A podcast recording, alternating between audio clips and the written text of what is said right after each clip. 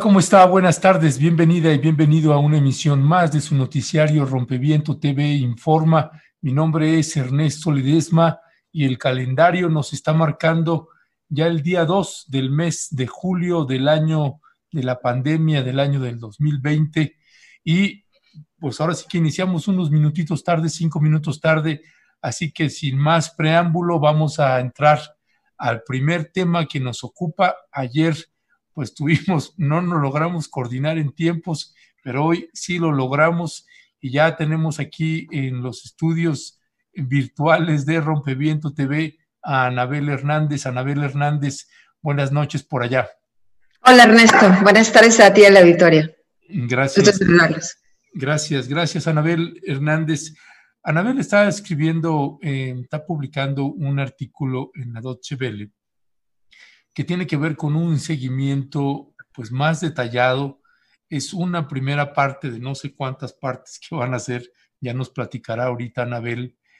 Digamos que tras las huellas de Omar García Harfush, el atentado, las implicaciones, hay muchas, muchas más preguntas que respuestas en todo esto que se ha suscitado en el caso de Harfush y eh, pues qué mejor que una periodista que le ha dado un seguimiento ya desde años atrás, precisamente, no solamente a Harfus, sino a toda esta estela de red, que, personajes que colaboraron con Genaro García Luna. Así que vamos a hablar sobre esto y más. Anabel Hernández, em, yo quisiera iniciar antes que nada para darle como una entrada Vamos a pasar eh, unos videos, el, video de precisamente que captaron las, el C5, las cámaras del C5 del atentado eh, que eh, se cometió contra Harfush, en el que perdieron la vida tres personas ahí. Sobre esto y más vamos a hablar y ya después en el transcurso de la charla con Anabel iremos viendo también otras imágenes que es sobre el tema que le ocupa y nos ocupa. Así que vamos a ver el video del atentado para dejar el audio abierto y ya después lo iremos viendo con el video en off. Vamos, Santi, por favor, a verlo. Ahorita que se, que, que se graben arriba de la, de la camioneta, lo baja, le baja la velocidad.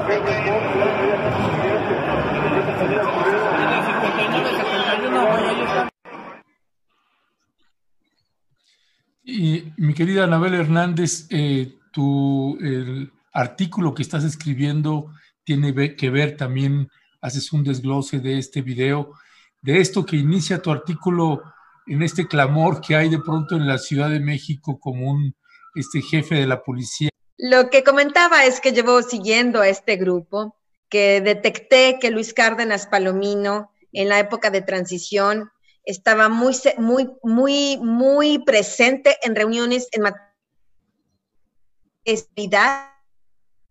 de los nuevos integrantes, entre los que serían los nuevos integrantes del, del, gobierno, del gabinete de Andrés Manuel López Obrador. Yo me puse a investigar por qué. Si Cárdenas Palomino era una de las personas más cercanas a Genaro García Luna, ya. Ok. Ahora sí, eh, eh, seguíamos con Luis Cárdenas Palomino y que nada más para, para que tenía presencia, que tenía presencia en las reuniones de, de transición como parte de los integrantes de de este nuevo equipo de gobierno de Andrés Manuel López Obrador. Se apareció ahí en una o dos, tres reuniones.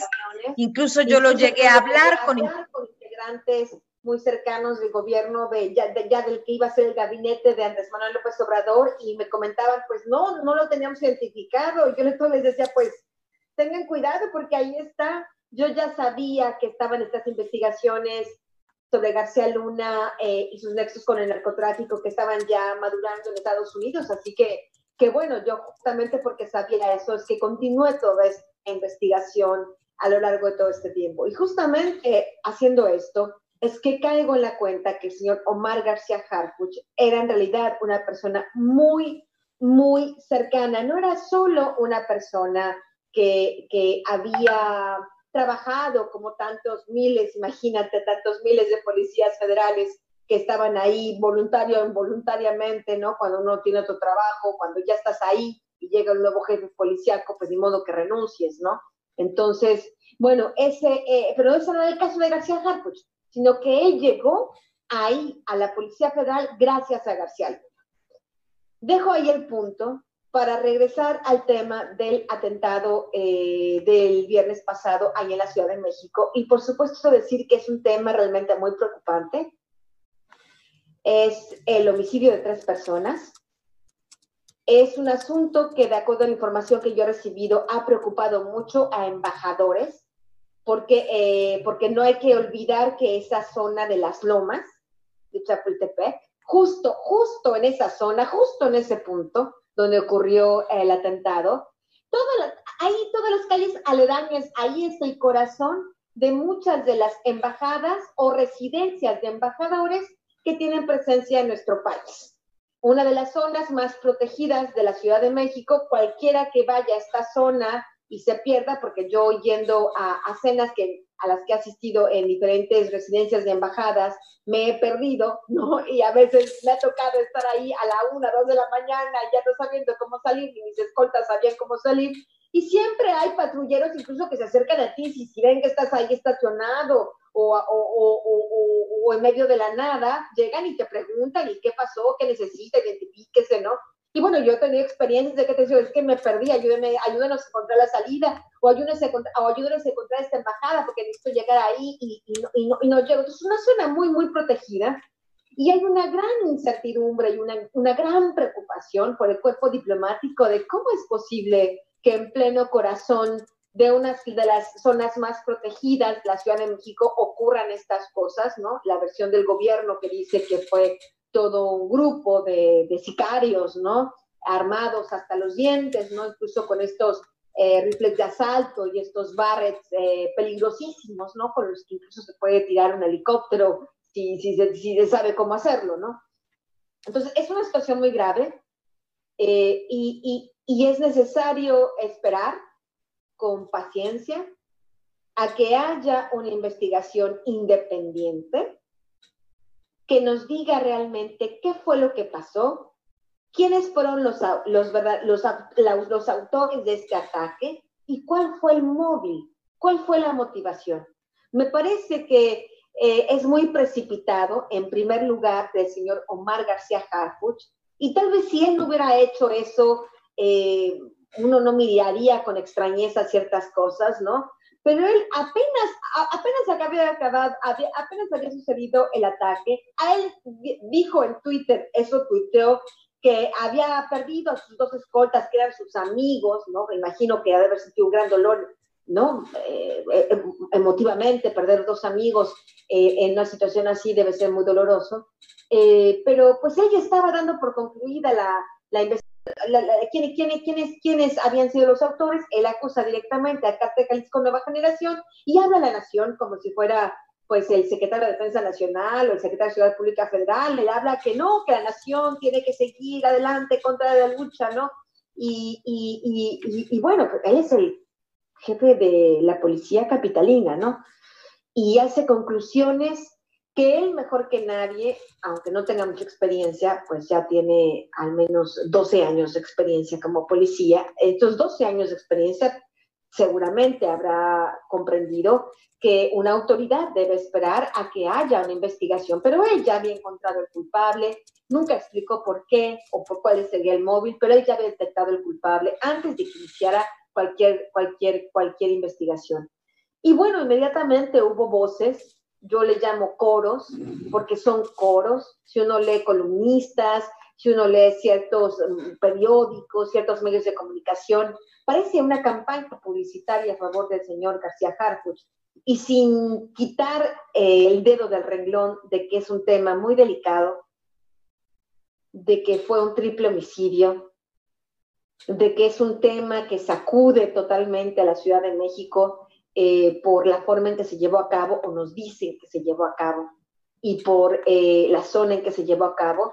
Independientemente de eso, pues me parece que de eso a decir que el señor García Harfuch es, es casi casi un héroe y que tiene las credenciales para ser eh, secretario de, de Seguridad Pública Federal, o hay quienes lo promocionan, para ser eh, eh, titular de la gendarmería, o hay incluso columnistas que han dicho que, ¿por qué no? Puede ser un mando civil, el primer mando civil de las Fuerzas Armadas, ¿no? Y, y, es realmente esto sorprendente, porque uno dice, bueno, pues todos estos columnistas, todos estos periódicos se han puesto de acuerdo, y yo me he puesto a reflexionar, bueno, pero en realidad estos columnistas, estos periódicos, eh, pues eran los mismos que coreaban a, a García Luna cuando era el secretario de, Estado. Y eso me ha hecho escribir con mucha cautela, con mucha responsabilidad, esta, esta colaboración a la Deutsche Welle, que es esta agencia de noticias alemana que traduce la columna en diversos idiomas, porque me parece importante poner el dedo en, en, en, en la historia, hacer énfasis en la historia real, no, no la ficticia que los medios quisieran que fuera, ¿no? O que la propia Claudia Sheinbaum, tal vez totalmente emocionada, ¿no? Eh, emotiva, dice que, este, que este policía, Harfuch, eh, García Harfuch, es un policía de carrera, ¿no? Y, le cuelga medallas que en realidad el señor honestamente nunca ha tenido. Yo recuerdo que cuando comencé a hablar del señor Harfuch, que no es ahora y no es después del atentado, sino mucho antes, cuando eh, García Luna fue detenido y el presidente de la República decía que iban a limpiar a su gobierno, que no habría más García Lunas, ¿no? Que él no sería el presidente que toleraría a una persona así. Bueno, pues yo escribí justamente y llamé la atención de que, bueno, es verdad, el problema es que hay muchos García Lunas, hay mucha gente vinculada a él, que trabajó con él, que trabajó en áreas muy sensibles, donde también hubo corrupción y que siguen ahí en el gobierno. Y en este caso mencioné, por ejemplo, a, Maribel Cervantes, que es la titular de la Seguridad Pública ahí en el Estado de México. Mencioné a, gente que está todavía en la Fiscalía General de la República. Y también mencioné al señor García Harfuch como gente del equipo de García Luna en, en el gobierno capitalino. Y cuando yo lo publiqué, el señor Harfuch, eh, pues eh, a los medios de comunicación eh, y después del arresto, de la detención de García Luna, que hay que recordarle al auditorio que hoy está detenido en Nueva York, acusado de narcotráfico y de haber recibido sobornos de cártel Sinaloa y de los Sultán Leiva, al menos del 2001 al 2019, eso es lo que dice la acusación penal. bueno, pues García Harfuch habla y dice a los medios, yo no lo conocí, yo no tuve ningún trato con él, y extrañamente, irónicamente, dice, eh, lo habré saludado una vez en mi vida, pero yo no tengo nada que ver con él. Bueno, pues lo que yo intento hacer en esta columna es dar luz a la verdadera historia de García Harfuch en un ejercicio de prevención. Porque ya en el sexenio de Felipe Calderón, con todas las consecuencias desastrosas que tuvimos, tuvimos muchos García Lunas, muchos Cárdenas Palomino, muchos funcionarios que querían hacerse parecer como héroes, incluso se hicieron su propia serie de televisión donde ellos eran los héroes, ¿no? Donde eran los que combatían a los malos, donde cuando mataban o atentaban contra policías corruptos como Edgar Millán, a quien asesinaron en 2008, era el coordinador eh, de seguridad regional de, de la PFP en aquellos tiempos. Bueno, cuando lo matan, le hacen homenaje de héroe, dicen que murió por cumplir con su deber, que era un hombre valiente, que combatía a los narcotraficantes, que en represalia por eso es que un cártel lo manda a asesinar. Ya después, eh, en, el, en el juicio del Chapo Guzmán, esto quedó claramente descubierto que no, lo habían matado por corrupción, porque había, se había, había tomado compromisos con unos narcos y luego los había querido traicionar y bueno, es ahí donde le había pasado la factura. Entonces, en prevención a este tipo de eventos, creo que si bien es cierto, se tiene que investigar a fondo quiénes son los responsables y cuál es el móvil, esto no puede borrar de un plumazo el negro historial de García Harfuch y no puede borrar que él entró a la Policía Federal escribiendo cartas directamente dirigidas a Genaro García Luna. Cuando él dice que no tuvo ninguna relación, ningún vínculo con García Luna en la PFP, miente. Yo tengo en mi poder las cartas que en 2018 él firmó de su puño y letra, comunicándose directamente con García Luna, anunciándole las diversas, comunicándole de las diversas eh, pasos eh, administrativos que él estaba cumpliendo para poder entrar a la Policía Federal, lo cual ya investigué era absolutamente inusual. Él, él, venía de la nada, tenía 26 años García Harfuch, no venía de la academia pues, de policía, no tenía experiencia en el servicio público, de la iniciativa privada, ese entonces muchacho de 26 años, escribiendo cartas a García Luna, es que entra a la Policía Federal. En aquel tiempo, para entrar a la Policía Federal se hacían exámenes de confianza. Se tenía que pasar por todos los órganos administrativos, se tenía que pasar por los órganos de, de, de, de personal, por supuesto, como cualquier otra como cualquier otra contratación normal que exista, ¿no? Bueno, pues este no. Él directamente escribía las cartas y le informaba a García Luna de los pasos que estaba siguiendo para entrar a la Policía Federal. Después, inmediatamente, entra ya el primero de septiembre de 2008 con el cargo de jefe de departamento, con el rango de suboficial, bajo las órdenes de Luis Cárdenas Palomino. Porque Luis Cárdenas Palomino lo adopta, lo protege, lo tiene ahí como su gente de confianza y es ahí donde, eh, eh, donde Omar García Harfuch empieza su carrera de policía, no en la academia, no como un policía que poco a poco fue subiendo en los rangos a través del esfuerzo, a través de, de los méritos, de la meritocracia, no, él entró a la Policía Federal gracias a García Luna, porque era, era él a quien escribía las cartas, no, no, a, los de, no a los de recursos humanos o, administración, sino directamente al entonces secretario de Seguridad Pública, lo cual llama la atención porque ni siquiera Genaro García Luna, en estricto sentido, no era el jefe de la Policía Federal. El, el jefe de la Policía Federal en aquel momento era otra persona no debía ni siquiera haber escrito estas cartas, pero claro, se entiende cómo era esa relación, esa, esa recomendación, seguramente la palanca, es por eso que escribía estas cartas directamente. Las cartas las tengo y debo decir que las tengo a través de la Ley Federal de Transparencia.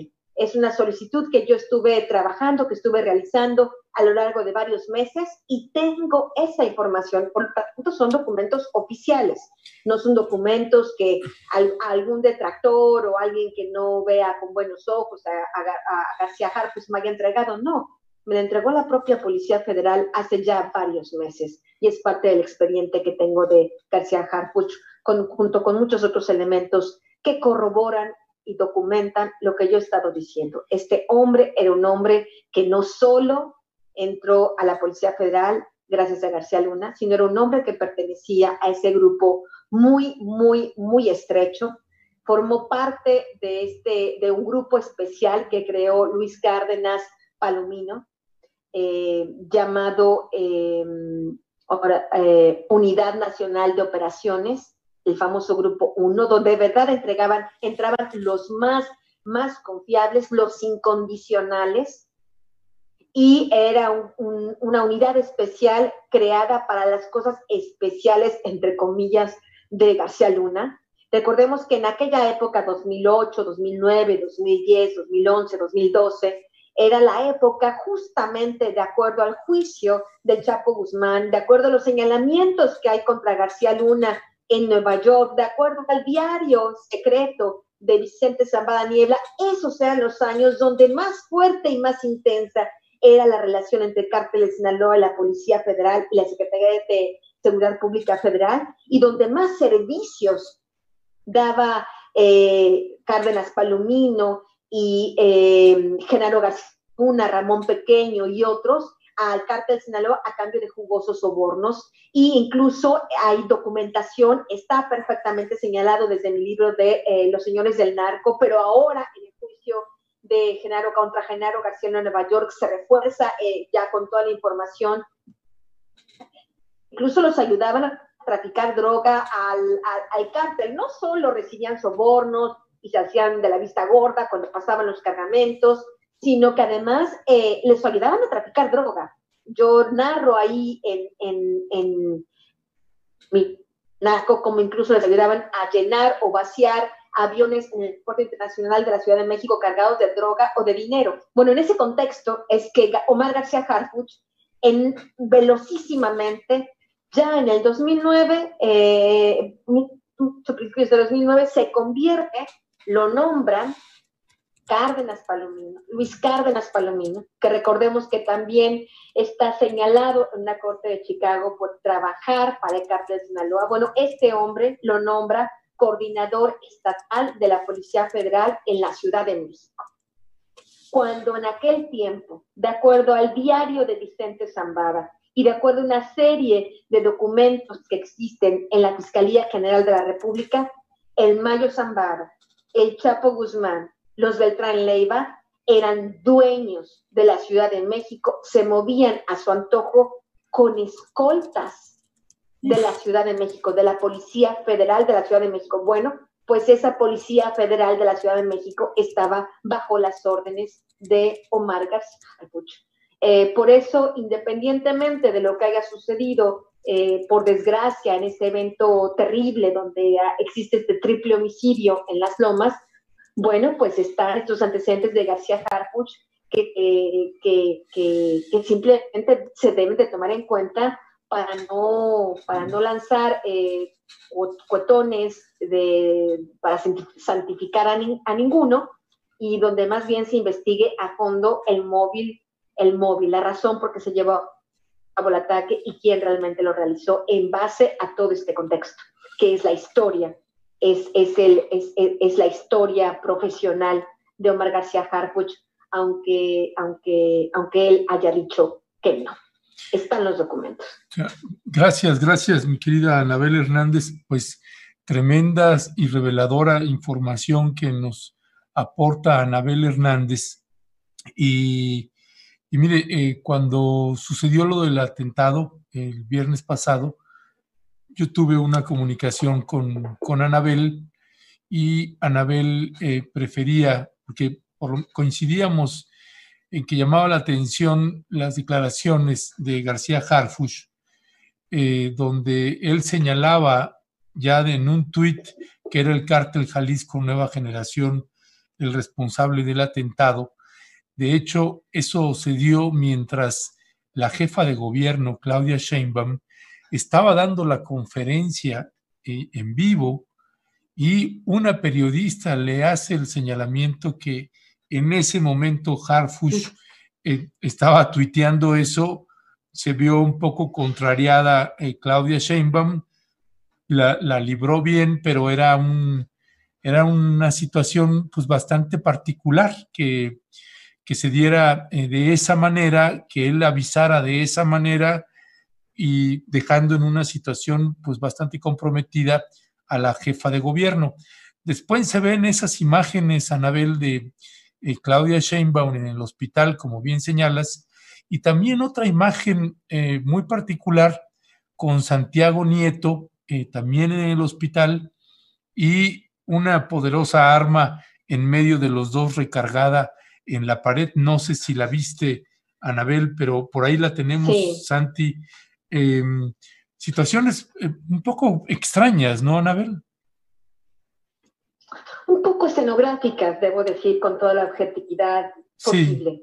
eh, escenográficas. Hay, hay, cierta escenografía en todo esto. Yo no quiero eh, ir más allá. Es triste esa imagen, ¿no? son autoridades, autoridades independientes. El problema es que las autoridades, el, Omar García Harfuch se ha convertido en juez y parte en esta indagatoria. Por un lado, se supone que es la víctima. Están sus dos escoltas muertos, que sería bueno saber quién los y en qué circunstancias. Dos, él ya dijo quién era el culpable. Desde antes de que iniciara cualquier investigación, él ya puso, él dijo, es esta, es este el culpable. Y supongo que no le gustaría que alguien lo contrariara. Y tres, tenemos que las, el personal, el personal que está haciendo la investigación, es decir, eh, la policía de investigación eh, del gobierno capitalino está comandada por gente de él y de, y repito de nuevo, porque no es casualidad, y del propio García Luna, quien está ahí como responsable en estas investigaciones es justamente un, un, un hombre que se llama Francisco Almazán Baroquio, que es el, el, el, titular de la Policía de Investigación de la Fiscalía General de Justicia de la Ciudad de México, es el que está haciendo la investigación. Bueno, este hombre... Por ahí, por ahí tenemos la imagen, Santi. De... Lo puso García Harfuch, bueno, Harfuch fue nombrado ahí en los primeros cargos, ahí en el gobierno capitalino, al inicio del gobierno de Claudia Sheinbaum. Y después esta persona venía de trabajar con la Policía Federal y venía de trabajar con García Luna pues desde los tiempos de la Agencia Federal de Investigaciones. Entonces estamos hablando de que por desgracia eh, no se ve una autonomía en esta investigación, porque si ya Harfuch dijo quién era García Harfuch y que tiene que hacer la investigación es su empleado y le debe el cargo a él, pues es muy difícil pensar en una, en una autonomía. Ya. El estilo, el estilo de García Luna en el pasado, que manipulaba las investigaciones, que nos decía historias que él quería contar y no que realmente eran muchas veces. Ya, eh, gracias, gracias Anabel Hernández. Pues son datos más que relevantes y reveladores para la audiencia y para también tener cuidado cuando se fabrican o se crean figuras como supuestos héroes, pues hay que ver qué historia hay atrás. Y precisamente la, la vez pasada la vez pasada, eh, como le estaba comentando cuando hablaba con Anabel, Anabel eh, me señalaba, yo prefiero ahorita no decir nada porque quiero tratar de entender qué pasó ahí y voy a indagar y pues aquí están los resultados de una indagatoria que además no es nada más reciente, sino que ya lleva años atrás. Una, una última pregunta sobre este caso, Anabel. Em, estas, estas cartas que tienes em, a través del Instituto de Transparencia, eh, ¿cuándo es que solicitaste esas cartas y te fueron entregadas? ¿Recuerdas la fecha aproximadamente? Hace al menos un año. Hace al menos un año. Pues ahí, ahí tiene usted el, el, trabajo de investigación siempre serio y profesional de Anabel Hernández.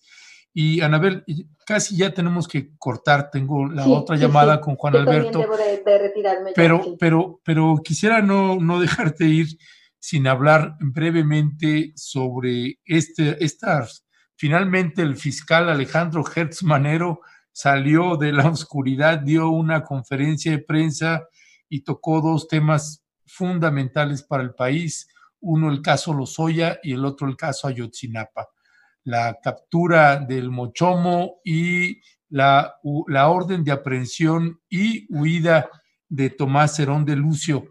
¿Qué decir frente a eso, Anabel Hernández? Realmente yo aún preferiría esperar a emitir una opinión más, más a fondo. Es una opinión larga y, y con esta liberación, por un lado, del Mochomo, donde, donde un juez dice, bueno, no, yo no encuentro elementos para detenerlo por el caso Ayotzinapa, pero sí por delincuencia organizada. Es un tema muy complejo. Sí. Yo lo que puedo compartirte es eh, si los eh, señalamientos que tiene el gobierno federal, eh, la Fiscalía General contra el Mochomo, se basan únicamente en esas famosas llamadas de Chicago. Yo tengo aquí en mi poder toda la carpeta de las llamadas. Son, son más de, yo más de 3.000 hojas, pienso. Exactamente, son una transcripción de estas llamadas que hizo la, la agencia antidrogas de Estados Unidos eh, eh, una interceptación de llamadas a un par de narcotraficantes de mediano nivel, de muy mediano nivel, si no es pequeño nivel, que operaban en Chicago. Y en base a estas llamadas es que escuchan también conversaciones, eh, ven, ven, los mensajes que intercambian algunos presuntos narcotraficantes aquí en México. Uno de ellos, justamente, el famoso, este señor al que le llaman Mochón. Eh, el tema es que eh, en, estas, en estas grabaciones, en estas transcripciones, uno, si es verdad, porque además no viene como Mochomo o soy Mochomo, ¿no? El código es Silver, ¿no? Y eh, si, si, si, un juez le lograra o la fiscalía lograra individuar, decir, comprobar, bueno, este Silver es Mochomo, sin la menor duda, que tengo entendido todavía no lo hacen. Aún así, el contenido de esta llamada, tengo desde enero en, en mi poder todas estas llamadas. Yo sé que hay otros medios de comunicación, periodistas, que también los han tenido meses, eh, meses, con meses, con meses antes que yo y que han publicado sus artículos al respecto. Yo aún no he publicado nada sobre estas llamadas porque son dudosas. Porque a mí, yo lo que leo no es esta interpretación de que ellos eh, eh, ejecutaron e hicieron y comandaron lo que pasó esa noche allá en igual. Mm. No es la interpretación que yo le doy. Que, que, el Mochomo, de que este grupo al que le llaman Guerreros Unidos eh, fue el ejecutor directo, que, que, este Mochomo fue el que ordenó a alguno de ellos.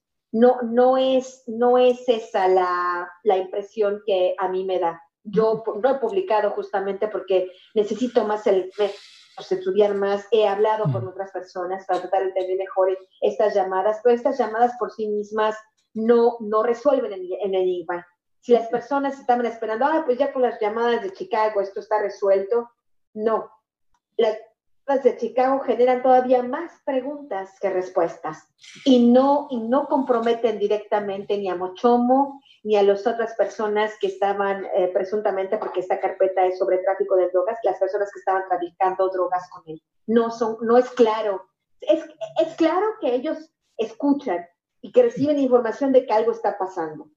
Ya. Incluso a lo largo de las llamadas se contradicen y parecen de verdad no entender nada de lo que está pasando, pero no me da la impresión de que sean totalmente documentos que lo, que lo comprometan directa eh, y contundentemente. Sí, mira, sobre esa información, eh, la información que hay de José Ángel Casarrubias, conocido alias el Mochomo, hay tres, tres piezas que te, que te coloco acá. Una es el fiscal Alejandro Hertz Manero señaló que no, que, que tienen mucha más información y que eh, ellos crearon un expediente sólido para que no se diera, no hubiera posibilidad de que se le, se le liberara. Sin embargo, se le liberó y entonces en ese sentido, Anabel, hay tres elementos. Uno, la declaración del presidente Andrés Manuel López Obrador del día de hoy, donde dice, en la liberación del Mochomo hubo dinero. Dos, la, la Fiscalía General de la República abrió una, una investigación eh, contra la jueza que ordenó la liberación de eh, José Ángel Casarrubias, el Mochomo. Y, y también el Consejo de la Judicatura Federal ya acaba de informar también que se hará una, que se realizará una investigación contra el juzgado segundo de distrito del Estado de México, encabezado por María del Rosario Castillo Sánchez, que es quien eh, dio la liberación y que además ya fue reaprendido nuevamente el Mochomo. Pero ahí... Por otros cargos, ¿no? Por, por delincuencia, por otros cargos. Sí, no sé todavía eh, sobre qué otros cargos también tengo que checar. esto que dijo Andrés Manuel y leí lo de este juzgado. Eh, yo, o sea, espero que tú y la audiencia entiendan que yo no estoy defendiendo a nadie. No, no, me queda claro. El tema es que no es claro. El tema, al menos, yo, por eso yo te hago la hipótesis. Si las pruebas que han presentado son las llamadas de Chicago, si las pruebas que presentaron son testimonios obtenidos ya directamente, se sabe que fueron bajo tortura, no tienen validez. Mm. No solo eso, déjame te anticipo otra cosa. Hay otras personas que se supone estaban involucradas con estas famosas llamadas de Chicago, que juez les dio la libertad, porque les ordenó la libertad, porque las llamadas por sí mismas no probaban nada, se requerían elementos periciales, más, más de, más de, hechos que de, que de declaraciones ministeriales eh, de testigos eh, que lo involucraran. De, repito, yo ignoro totalmente la, solidez o no de, las de, las pruebas que ahora presentaron, lo ignoro, no lo sé. El señor, por lo que tú dices, el fiscal está muy convencido de eso, ¿no? Y es probable, no sería la primera ni la última vez, por desgracia, que existe corrupción para liberar a otra persona. El tema es, eh, es bueno, creo que lo que queremos todos es que realmente se encuentre a los culpables y que a cada quien se le acuse de la parte que le corresponda. ¿no? Sí, sí, sin, fabricar, sin fabricar delitos. De ningún tipo. sí, de ningún tipo. Acá por lo menos lo que, lo que nosotros estamos registrando eh, es que, bueno, hay un, la fiscalía estaba actuando contra la jueza porque encuentra inconsistencias en el fallo que dio y también la judicatura entró en, acción. Así que bueno, vamos a, eh, como bien dices, hay que, hay que indagar más eh, cuáles son los elementos que presentó la fiscalía. Eso, eso es lo importante, saber qué, pruebas se entregaron. Eso, eso es fundamental para entonces hacer una evaluación. Yo, de lo que conozco del expediente hasta el, no, conozco exactamente lo que están haciendo ahorita, no lo he visto. Ya, Pues lo que conozco del expediente hasta el 2018, 2017, eh, no había un elemento nuevo eh, contra Mochomo, además de esto. Si hay nuevo, bueno, será importante saber. Sí, sí. Ahora, ya nada más para despedir, ¿qué, ¿cuál es tu opinión eh, así general, Anabel Hernández, sobre la orden de aprehensión y la huida de Tomás Herón de Lucio? Es una larga, una larguísima historia. Yo, yo, yo, yo preferiría esperar eh, y a, que realmente esta orden de aprehensión se ejecute y, y, no se le dije, deje ir de nuevo, porque ya se le dejó ir una vez. Sí, y ese es precisamente uno de los puntos que ayer teníamos en, en, una, en una mesa con dos abogados y era precisamente, pues, cómo es posible que se les haya escapado, que no, ¿no? ¿Cómo no previeron eso? En fin, mucho que hablar al respecto, Anabel. Yo te agradezco que me hayas tomado la llamada y te mando, te mando un fuerte abrazo igualmente, Anabel. Buenas noches.